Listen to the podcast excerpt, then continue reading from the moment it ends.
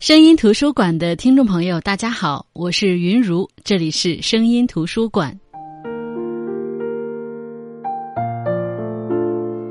一九三七年，七七事变发生，北平这座历史文化名城的命运多舛，各个阶层的人们对未来的日子都有不同程度的担忧。宗璞的《野葫芦引》这套书就是从七七事变讲起。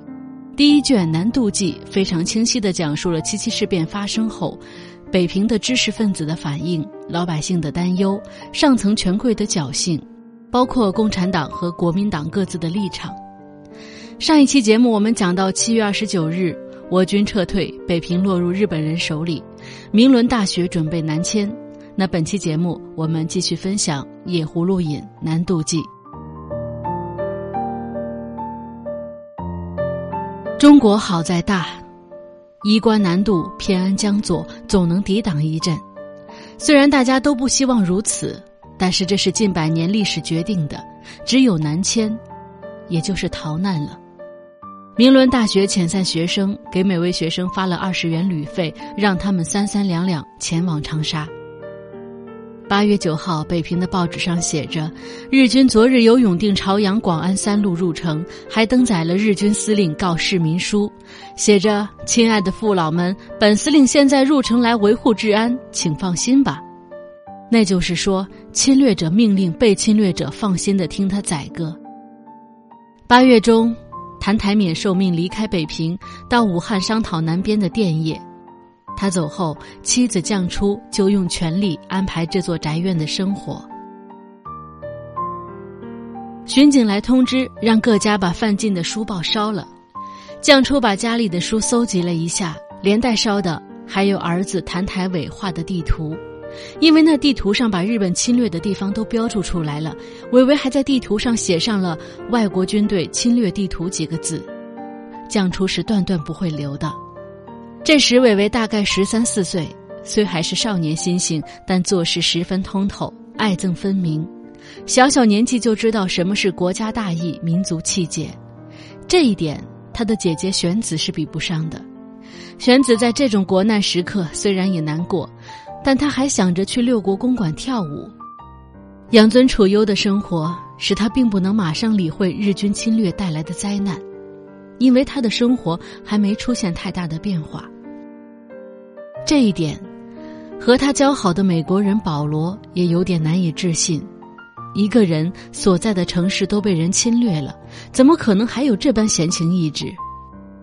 那玄子就是一个不分大是大非的娇小姐吗？后面的故事我们会慢慢说到。福芝离开北平之前，见了魏峰和林京瑶。魏峰结婚第二天就走了，前几天刚回来，也不说去哪儿。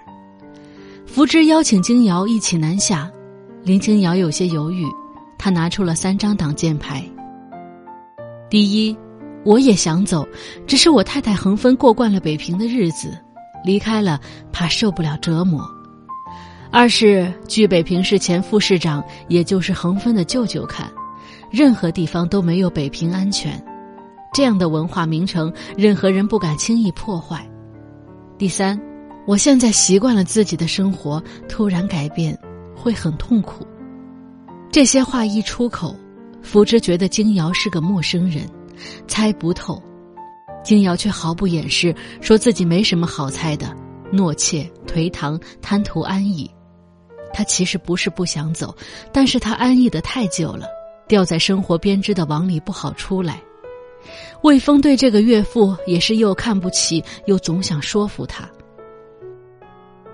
福芝走了，他说等安顿好了，家眷再过去。他走的时候，林京瑶和岳恒芬正在吵架。孟福芝的提议让林京瑶无法做出具体的行动，同时他又痛恨自己的懦弱。他把妻子作为阻碍他南下的障碍，他知道妻子绝对不会走。这样，也许他能够好受一些。所以那些时刻，他在妻子面前像是个正义之士。可从另一方面，他又希望妻子同意。他从未养过家，虽有教授头衔，却不是一流，薪金不高，只能够自己用。妻子从娘家继承的产业养活这个家，日子过得风风光光。他走，对这个家庭毫无影响，对他个人却是人格的需要。可是这点妻子不懂，只顾把他的皮囊紧紧抓住，不管他的灵魂到了多么可怜的地步。岳恒芬对丈夫想走的心直接掐死在萌芽状态，但对于女婿魏峰，她却不管。她知道魏峰要走是意料中的事儿，他不走才奇怪呢。他只想维持住他们一家三口的美满。魏峰也说出自己的担忧，以林京瑶在文化界的名望。很可能会被逼着为日本人做事，女儿雪妍也求着说：“我们一家四口都走吧。”但是岳恒芬不为所动，只是惊诧于女儿的变化。魏峰也没有想到妻子雪妍如此信任和理解他，他从来没有跟雪妍说过自己是什么身份，要去哪儿，但是雪妍好像都懂似的。当初和雪妍的爱情刚刚萌芽的时候，他就退缩过。一九三六年一月，他参加抗日宣传团；二月加入共产主义青年团；六月转为共产党员。他几乎已经准备好为伟大的事业牺牲自己。他想过，即便要结婚，也应该是志同道合的同志。但是雪妍就这么闯入了他的生命，他一面掉入爱情的深渊，一面试图把雪妍推开。但秘密身份里的直属领导告诉他，为了加强上层关系，可以考虑这样的婚姻。魏峰才又在这段关系里积极起来，向雪妍求婚。他一直瞒着雪妍他在做什么，如今看来，雪妍猜到了。南渡记当中还出现了岳恒芬的七舅庙东会，曾经的北平市副市长。以庙东会为代表的人，从不说自己愿意当亡国奴，但是他们愿意留在北平和日本人打交道。他们有一套说辞。比如，他是这么劝林清瑶留下的：“他说，北平是历史文化名城，日本人不敢动。再说，这样的名城有美国领事馆从中斡旋，应该没什么事儿。想走是一个中国人的正当愿望，可是不走有三大好处：一是养尊处优惯了，走了未必能活下去；二是任何地方都没有北平安全，这样的文化古都应该属于全人类。”第三，日本人必须团结我们，才能站住脚。林京瑶知道这是典型的汉奸论调，不想和他说下去。但是他从庙东会这里得到的消息，在不经意间说给家人听的时候，让魏峰心里一惊。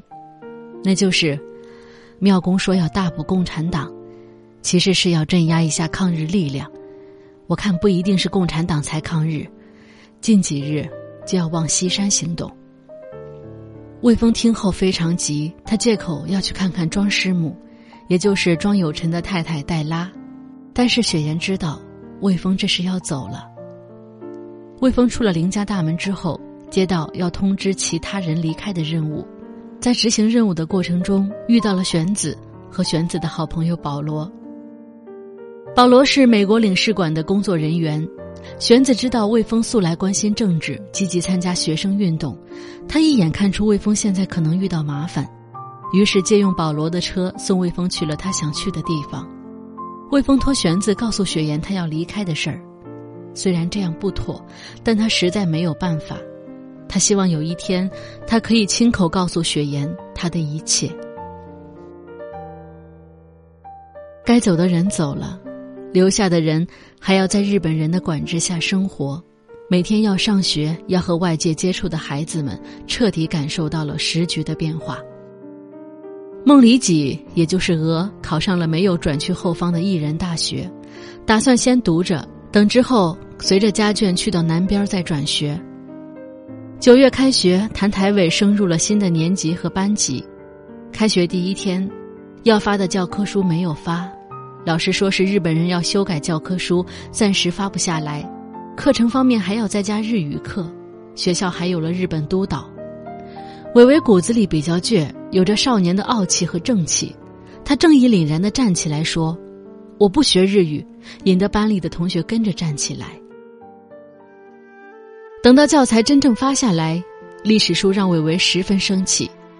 九一八事变被写成一九三七年九月十八日，日军经中国人民邀请，不辞辛苦远涉重洋来协助成立满洲国，建设王道乐土。他嚷着不去上学了，可将初怕惹祸，怎么说也不同意。但是之后，因为上学途中，韦唯看不惯日本兵要求学生上学经过岗哨必须向皇军鞠一躬，硬闯岗哨，还高喊打倒日本帝国主义。虽然没有被日本兵追上，但家里听说这事儿，就不敢再让伟伟上学了，怕闯祸。一日，一个人来家里找毕初，说是魏峰的同学李宇明让他来找毕初。那人递来的是李宇明的信，信上写道：“孟师母，方湖花园中樱桃树旁花坛西北角砖下有一个纸包，务必烧掉，相信您一定会帮助。有这个直觉。”落款是到方湖吃过蚕豆饭的李宇明。这是怕毕初怀疑写信人冒名。毕初很惊讶，一是惊讶怎么把东西藏到方湖去了，到底是什么东西，什么时候藏的，为什么我不知道；二是惊讶，这个李宇明本以为是个消遣时光的公子，谁知竟和魏峰一路，可见爱国之心人人有之。要烧这东西，必定于抗日有利。毕初想，今日机会到我，义不容辞。来人鞠躬说：“感谢孟师母，我也是明伦大学的，姓刘，经庄先生介绍到李宇明那里。”毕初问：“那里是哪里？”大家都好，得告辞了。那人答非所问，不肯多留。毕初既胆战心惊，又利索的把这个事儿给办了。胆战心惊是因为明伦大学有日军把守，各个关卡进出都不方便；利索是因为他强撑着胆子，有一股信念促使着。在明伦大学，毕初遇到历史系教师李莲，他马上也要走了，学校从长沙又迁到昆明了。他跟毕初说，到时候要走，他太太和孩子可以和毕初他们一起走。冬天连日飞雪。孩子们央求寄居吕家的远亲吕桂堂带着去了什刹海玩雪。吕桂堂是个实诚人，没和小娃在家里待了快半年了，伟伟不出门也有三个月。他叹息：中国人居然不能在北平城随便走。看着孩子们热切的眼神，他虽然知道自己不能擅自做主，但是在看清什刹海的情况后，还是一咬牙带孩子们出去了。这一趟倒是没出什么事儿。只是回来后不久，小娃开始肚子疼，送去医院才发现是肠套叠，要做手术。毕出去医院陪护，一直到临近除夕才出院。中间遇到一些日本人为难，但好在没什么大事。南京陷落的消息传来时，大家都很伤心，不知道是不是这个消息让北平城里的日本人更加的肆无忌惮。一天，玄子在放学时也遇到日本兵。一个兵用刺刀挑破玄子的外衣，一队人马逼着他往前走。鹅也看到了，并吓坏了。他说：“我当时骑车回家，一队日本兵扛着刺刀在马路中间走，走着走着就挤过来，我只好下车尽量靠边。日本兵忽然分成两队，把我挤在当中，用刺刀横架在我头上。他们过去的时候，我看到街上的人都低着头，装作没看见。”玄子回家发了一顿脾气，把自己那些洋娃娃里有日本装束的全都扔了。鹅倒是被吓得说了好多话，比以往任何时候都多。一九三八年春，最先来了消息的是谭台冕，他坠马摔断了腿，需要绛初过去照料。绛初带着玄子一起去南昌，伟伟因为感冒转成支气管肺炎，病刚好不能折腾，所以暂时留在北京由毕初照顾。江初走后，毕初安排一切事务，很累。孟家和谭台家两对夫妇四个人要操心的事情，全都落在他一个人肩上。要考虑的不只是柴米油盐，而是严重的多的大事，是在兵荒马乱中怎样确保一家人的平安难取。其中，父亲吕清飞是留还是走的问题，最使他焦虑。很快，孟福之来了信。文学院已经迁到云南的小县归回，嘱咐毕初他们过去。此番上路，毕初带着伟伟、梅、小娃、李莲的太太金世珍，带着他的大女儿知琴、小女儿知薇和儿子知全，还有庄有臣的太太黛拉，带着儿子庄无因和女儿庄无彩。结伴走有结伴走的好处，虽然孩子多，但几个大人遇到事情总有人商量。更何况黛拉是英国人，路上遇到问题，别人总因为他外国人的容貌不敢为难他，的确讽刺。在中国人的土地上，外国人倒比中国人更吃得开。走是准备好要走的，可是吕老太爷吕清妃怎么办？毕初是希望父亲跟着他走的，只是他心里也十分清楚，父亲不会离开北平的。父亲年纪大了，舟车劳顿未必好，只是留下。留下若能隐姓埋名、安静度日，未尝不可。可是万一日本人看上父亲的声望，逼他做事怎么办？但是老太爷是坚决不走，还编出了一个西山游击队来信了，马上来接他过去的谎言。毕初自然不信，但他知道父亲是希望他放心。好在老太爷身边有一个吕桂堂。这让他能够稍稍放心。吕桂堂会读书又能办事，来投靠老太爷之后，为吕家办事也是尽心尽力。身边有个女儿叫吕香阁，样貌姣好，平日里很听话，但是却是个极有主意的人。跟他打交道多的人都觉得他表面功夫背后藏着不一样的人格。毕初定在六月初走。先到天津，然后坐船到香港，经越南进入云南。谭台伟和庄无因本就认识，两个少年在船上也住一个房间。毕初带着孩子们和金世珍的女儿知琴住在一个船舱，黛拉带着女儿五彩，金世珍带着知微知全住在另一个船舱。金世珍是北平旗人中的蒙古族，举止口音很带城内市民味儿。他信仰奇特，常常装神弄鬼。之前快考大学了，他喜欢蝴蝶，也羡慕鹅能够考到自己喜欢的生物系。之所以羡慕，是因为现在的局势背井离乡，远到西南，家里还有弟弟妹妹，也许他得辍学帮忙照料家务。他也羡慕梅，女孩子居然可以活得这般自由自在、灵气逼人。之前从小就帮妈妈照顾弟妹，可是妈妈从不关心他心里在想什么，总是对他呼来喝去。在船上，几个少年有了一番谈话。大海的浩渺让人震撼。伟伟说：“也许我将来要研究海洋。”五彩说：“你不是要飞吗？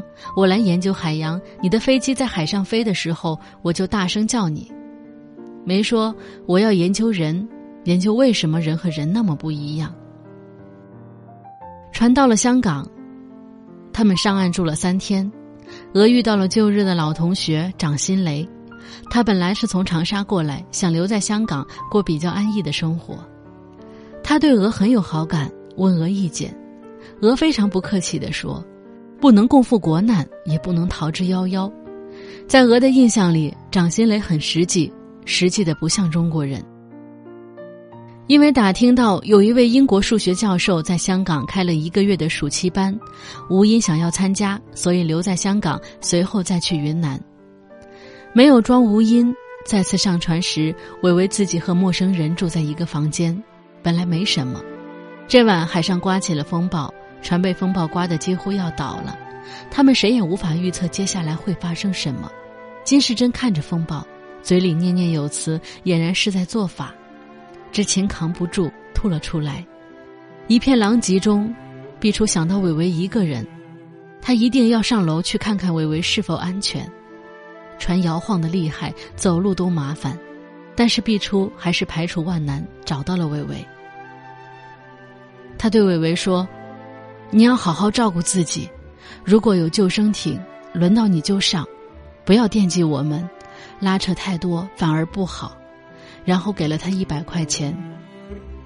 毕初回去的时候，金世珍还在搞他的封建迷信，因为像是魔怔了，船晃的时候不晓得躲，额角也在晃动中磕破了。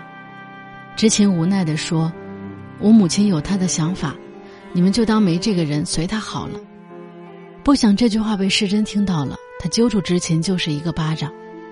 后来风浪小了，知琴却生病了，他们到了安南，在安南，庄家母女乘内燃机车直接去昆明，梦里两家坐安南的小火车要到云南境内的碧色寨，再换小火车到归回。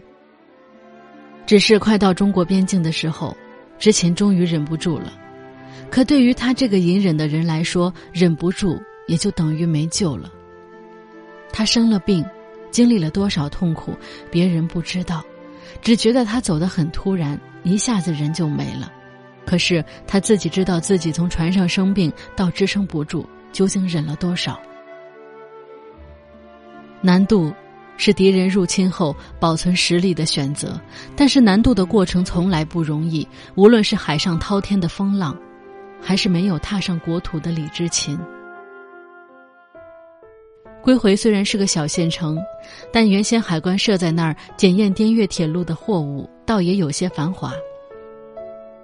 在归回，孟家和钱家成了邻居。钱家指的是中文系教师钱明经，研究甲骨文，是一个挺会钻营的人，在乱世之中能通过交际人脉和资源，也可以过得很好的人。他的太太郑慧芬是歌唱家郑慧元的妹妹，因为学校的图书大都运到昆明了。在归回上课不是长久之计，所以几个月后还要搬家，搬去昆明。所以他们在归回只度过了八个月的时光，但那却是乱世中难得的一段安逸时光。那边毕初带着孩子，虽然历经波折，但是好歹和福芝团聚了。这边北平香素斜街三号，只剩下吕老太爷赵连秀，还有远亲吕桂堂和他的女儿吕香阁。日本人不知道从哪儿打听到吕清妃的声望，要吕清妃出任维持会委员，前派庙东会来说相，后直接送聘书来，不管同意不同意，聘任的事情三日内会登报。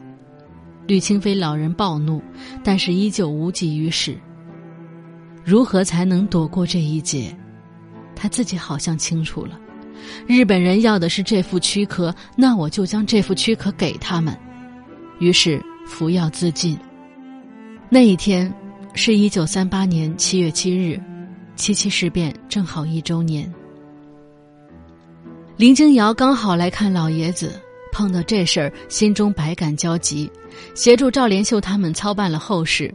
但是日本人还是来开棺验尸，拉去火化。在林京瑶还没从吕清妃老人的事情带来的焦虑中缓过来，日本人瞄上了他。要求他出任华北文艺联合会主席，林京瑶拒绝之后被当面逮捕。